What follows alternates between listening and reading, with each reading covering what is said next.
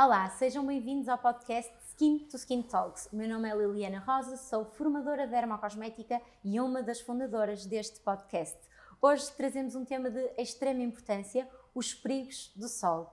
Para me ajudar a desenvolver e explorar este tema da melhor forma possível, tenho o prazer de ter comigo um especialista em dermatologia, doutorado pela Faculdade de Medicina do Porto, professor auxiliar da Escola de Medicina da Universidade do Minho, investigador na área do cancro cutâneo, diretor clínico da Mutual, Mutual Clinical e também dermatologista no Hospital de Guimarães. Tenho então a honra de ter comigo o professor Dr. Manuel António Campos. Olá. Primeiro de tudo, muito obrigada por ter aceito o nosso convite. É um imenso prazer tê-lo aqui connosco. Muito obrigada pela sua disponibilidade. Hoje vamos falar sobre um tema muito, muito importante, que é então os perigos do sol. E aqui a minha primeira questão, que é também uma questão uh, uh, muito, muito geral, é se, na sua opinião, considera que os nossos portugueses estão suficientemente informados sobre aquilo que são os perigos do sol ou se apenas veem os aspectos positivos. Uh, obrigado, Liliana. Antes de mais, obrigado também pelo, uhum. pelo convite, é com, com muito gosto que cá estou. Uh, se formos historicamente, ou seja, posso dizer que comparativamente a 30 a 40 anos atrás, os portugueses estão mais conscientes dos malefícios do sol. Isto, isto é, é, demonstrado pelo facto de haver um uso cada vez mais frequente da aplicação de protetor solar e também haver alguma redução da incidência, ou seja, do aparecimento uhum. uh, do cancro de pele, por exemplo. Se a consciencialização da população é suficiente, ok? Não. Okay? Os estudos uhum. também demonstram que, apesar de tudo, a aplicação ainda não é suficiente, nomeadamente a principal medida de proteção, que é o protetor solar, e que alguns cancros de pele, infelizmente até os mais agressivos, a sua incidência, na verdade, ou incidência ou aparecimento, não, na verdade, não tem diminuído e até tem mesmo aumentado. Ou seja, sim, estamos mais conscientes, mas ainda falta um longo caminho claro, para nós para nós termos realmente uma atitude preventiva e adequada uh, na população portuguesa.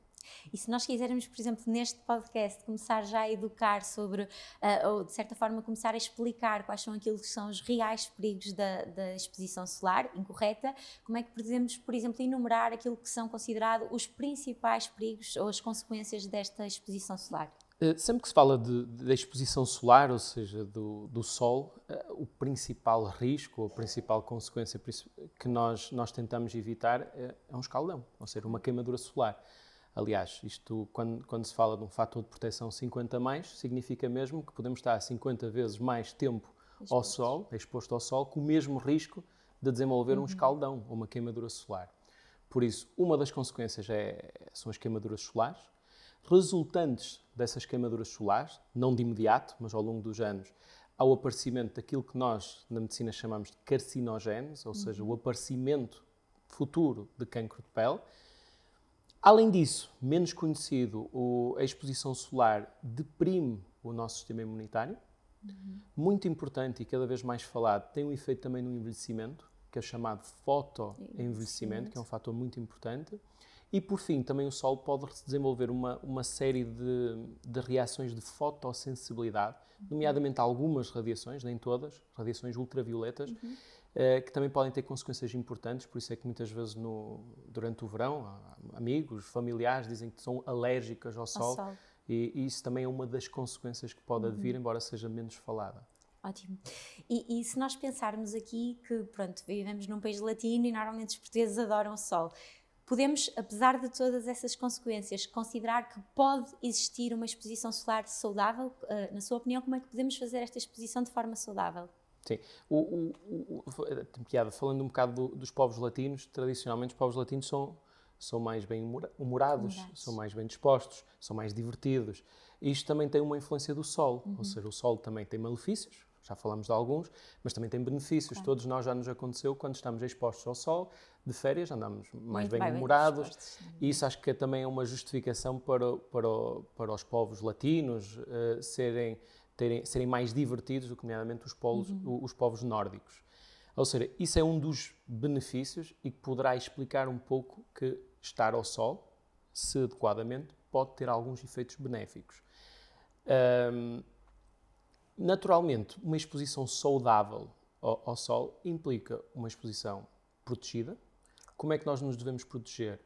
principal medida, fotoproteção, ok, sem dúvida, ou seja, com protetor solar, sempre 50 mais, Na reaplicando quantidade certa, na não é? quantidade certa, que isso tem sido muito, muito discutido, ou seja, realmente aquele facto de uma embalagem durar para vários verões não é suposto, ou seja, um- uma embalagem eh, supostamente não dura umas férias. Claro. É, ou seja, há claramente uma, uma aplicação insuficiente. Também outras medidas, sem ser o- a proteção solar, ou seja, também o uso de algum, de algum vestimento, de alguma proteção, nomeadamente chapéu, uns óculos de sol.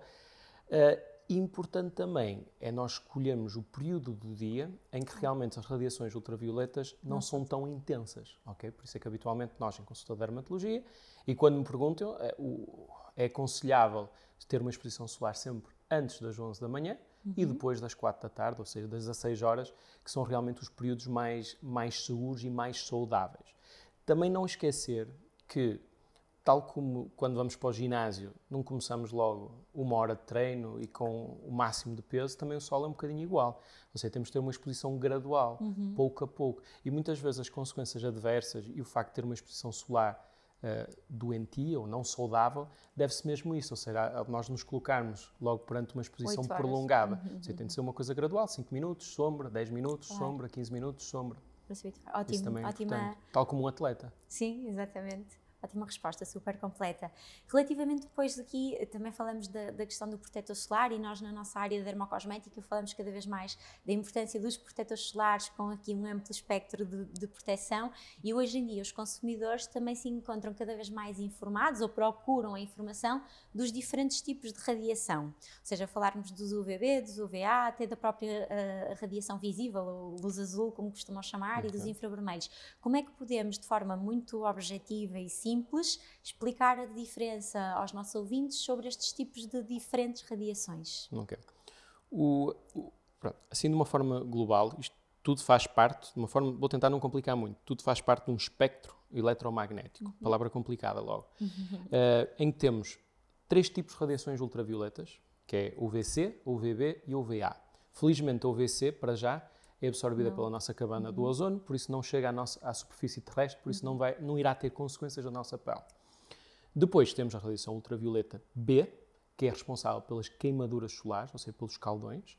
Temos a radiação ultravioleta A, que já não tem um papel tão importante nos caldões, mas vai ter mais importância naqueles outros problemas que eu já falei, consequências do sol, nomeadamente, tal como a Liliana estava a dizer muito bem, o fotoenvelhecimento, mas não só, também o cancro de pele, também a imunossupressão e também a ra- ra- as reações de fotossensibilidade que mais frequentemente estão associadas a essas radiações ultravioletas já.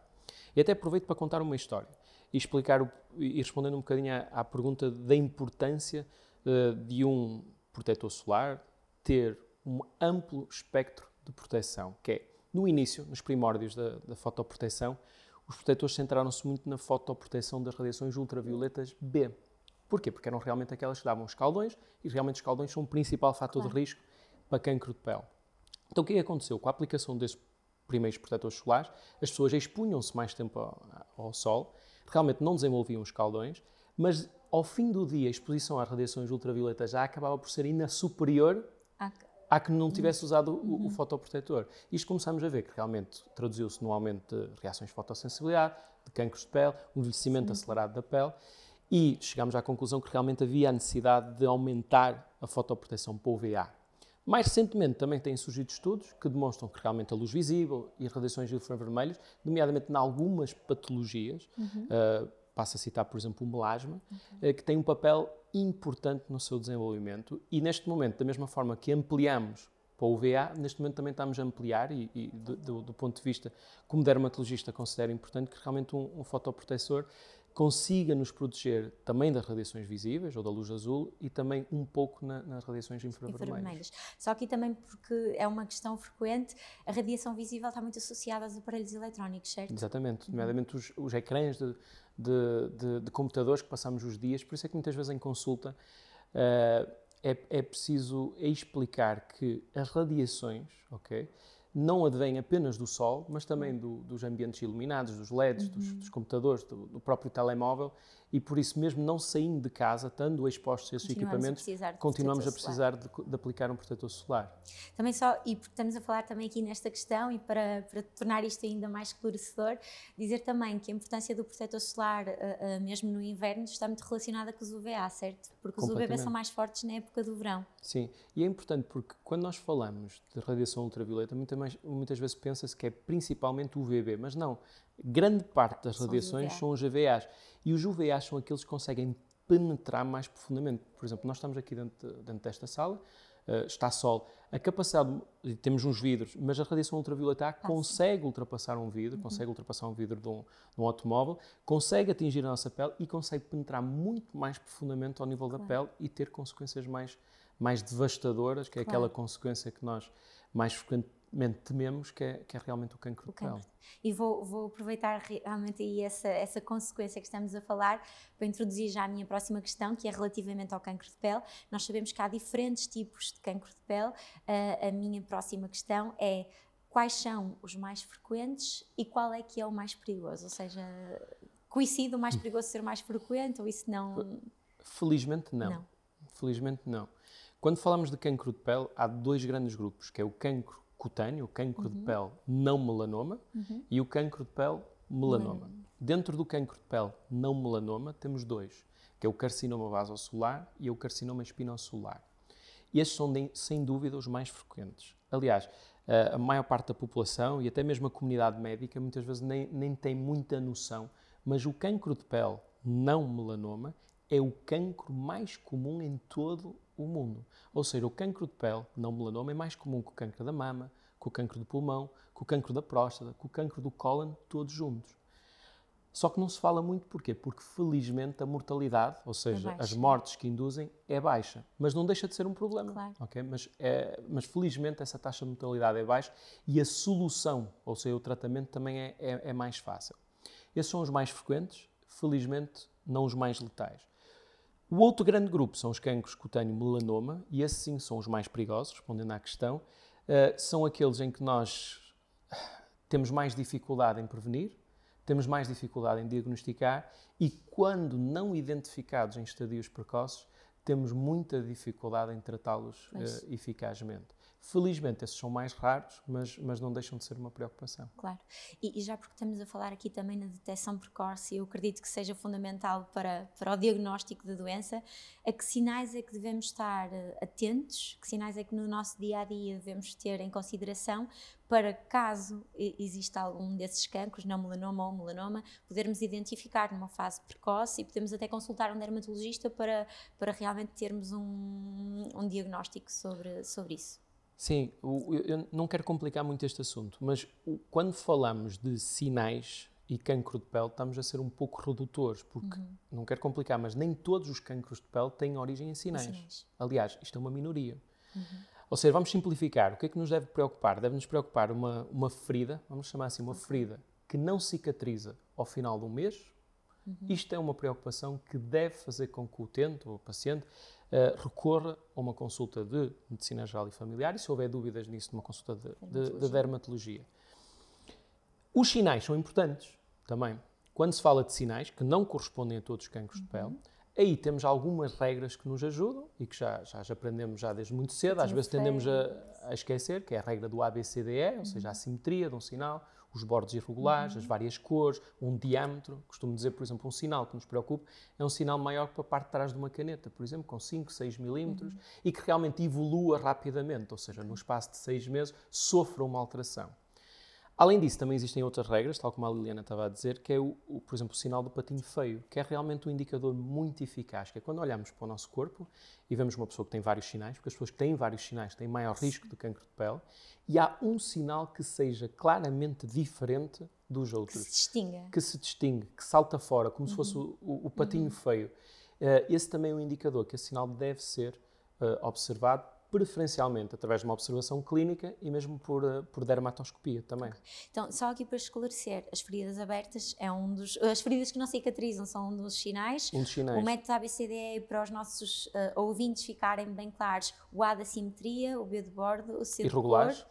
Ok? O, o, uh, C de várias cores. C de várias cores. O D de diâmetro grande. E o E de evolução. É de evolução. Ok, certíssimo. Correto.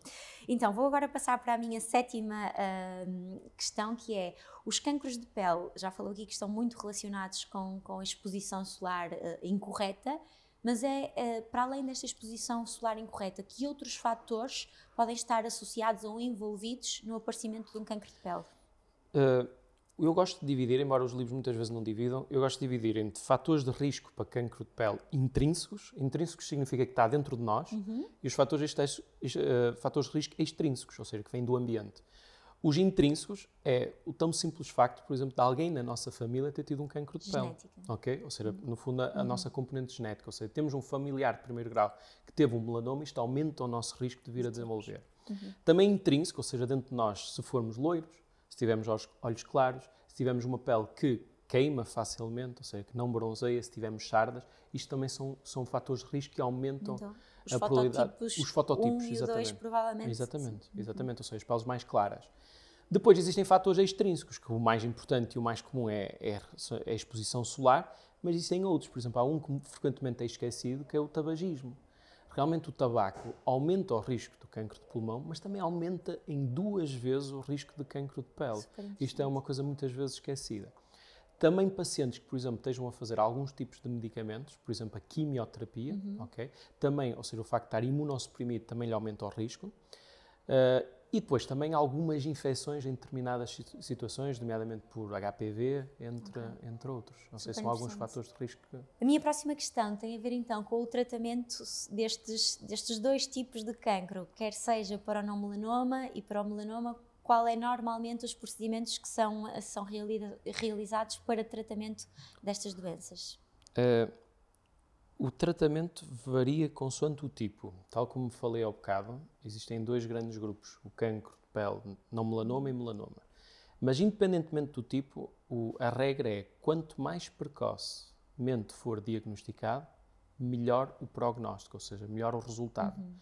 Porque grande parte, a maioria, dos cancros de pele, se diagnosticados atempadamente, ok, no estadio muito inicial, com uma cirurgia simples, conseguimos resolver.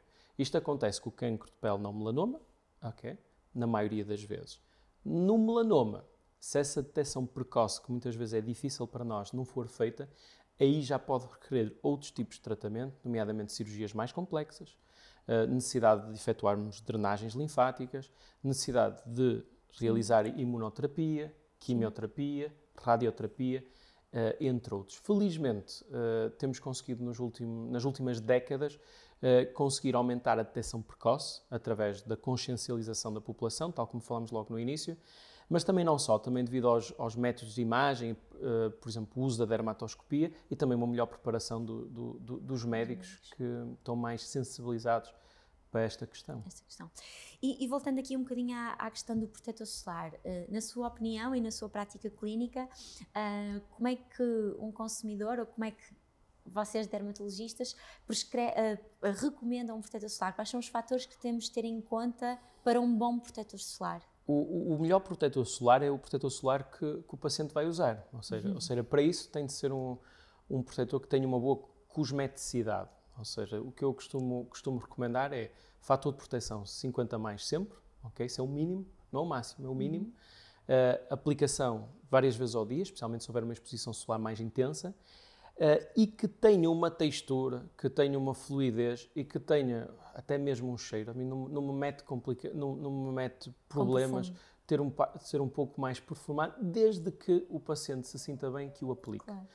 Uh, isso é a parte mais importante. Claro que depois os, os fotoprotetores têm filtros físicos, filtros químicos, que nós selecionamos alguns, porque é verdade que o mercado está inundado de fotoprotetores, alguns dos quais não, não, não, não cumprem o que eles, o que eles pretendem fazer. Ou seja, é preciso ter sempre em atenção a composição e, em algumas patologias, que é isso é o que nós fazemos na nossa consulta de dermatologia, eh, seja ela no melasma, seja ela numa rosácea, seja ela num acne, depois nós tentamos selecionar determinados filtros físicos uhum. e químicos adequados para cada patologia e com isso conseguimos não só uma fotoproteção, mas também um conforto e um não agravamento Claro. dessa. O adequar dessa, a essas- O adequar. Uhum. Sim, é isso mesmo. Para terminar, a minha última questão, porque falamos agora de protetores solares e também, fundo- no fundo, já foi respondendo isto ao longo do episódio, mas para, para resumir, quais são as medidas para além do protetor solar que nós podemos ter então para prevenir hum, este, o aparecimento de cancros cutâneos e, e, e uma correta exposição ao sol? Ok. Uh, principal protetor solar, sem dúvida, já falámos sobre isso. Já falámos também das horas adequadas, anteriormente, que, que, que nos devemos expor, ok? Expor mais intensamente ao sol, ou seja, sempre antes das 11 da manhã e sempre depois das 4 da tarde. Não esquecer, não esquecer que não é só o fotoprotetor que protege, ou seja, o nosso próprio vestuário também nos protege, ou seja, o uso de t-shirts, o uso de, se, por exemplo, pacientes que, que façam agricultura, que tenham algum lobby ah, exposto ao sol, terem atenção de usar camisolas de manga comprida, também terem atenção também a, a qualidade do, do, do têxtil, ou seja, serem cores mais escuras, que acabam por proteger mais das radiações ultravioletas, também a porosidade da própria t-shirt ou do próprio vestimento, ou seja, serem, serem menos porosas, porque realmente uma muito transparente, que sinta o ar a passar através da roupa, Acaba vai nos proteger menos das radiações ultravioletas. Não esquecer que não é só a pele que tem de ser protegida das radiações ultravioletas, não esquecer os olhos. O- A exposição solar pode levar a alterações oculares, por isso o uso de, de- de óculos de sol. E não esquecer, que também faz parte do nosso tegumento, os lábios, que também devem ser devidamente protegidos, também com, com, com um fator de proteção adequado. Só mais uma questão, a alimentação pode ser importante também nesta... Há pouca evidência sobre Claro, isso. isso é, isso é, isso é sem, sem dúvida uma alimentação saudável, o consumo de frutas, legumes, antioxidantes, eh, da mesma forma que na nossa pele, no nosso organismo, isto é, é- é sempre, é sempre essencial. Quando nós estamos expostos ao sol, eh, também habitualmente são alturas de maior calor, maior desidratação, por isso também, a quando a consumo. exposição solar, manter uma hidratação adequada, eh, sem dúvida que são, são, são, são importantes e terão uma, isso fala-se cada vez mais, um efeito antioxidante que se sabe que também está associado a todas estas consequências que o sol que o sol induz, porque o sol o que faz é criar radicais livres que no fundo são é, os antioxidantes terão um papel preventivo nessa situação, por isso a alimentação pode, pode, ser ajudar. sem dúvida um complemento. Terminamos assim. O meu muito, muito obrigada pela Obrigado. sua disponi- disponibilidade, presença, mas principalmente pelo seu conhecimento, que nos, que nos permitiu aqui, de certeza, esclarecer várias questões para os nossos ouvintes. Terminamos mais um episódio do podcast Skin to Skin Talks. Ah, não se esqueçam, acompanhem a nossa página de Instagram, arroba skintoskin.ca para mais informação e conteúdo de dermocosmética. Espero por si num pró- próximo episódio. Até lá, o meu muito obrigado.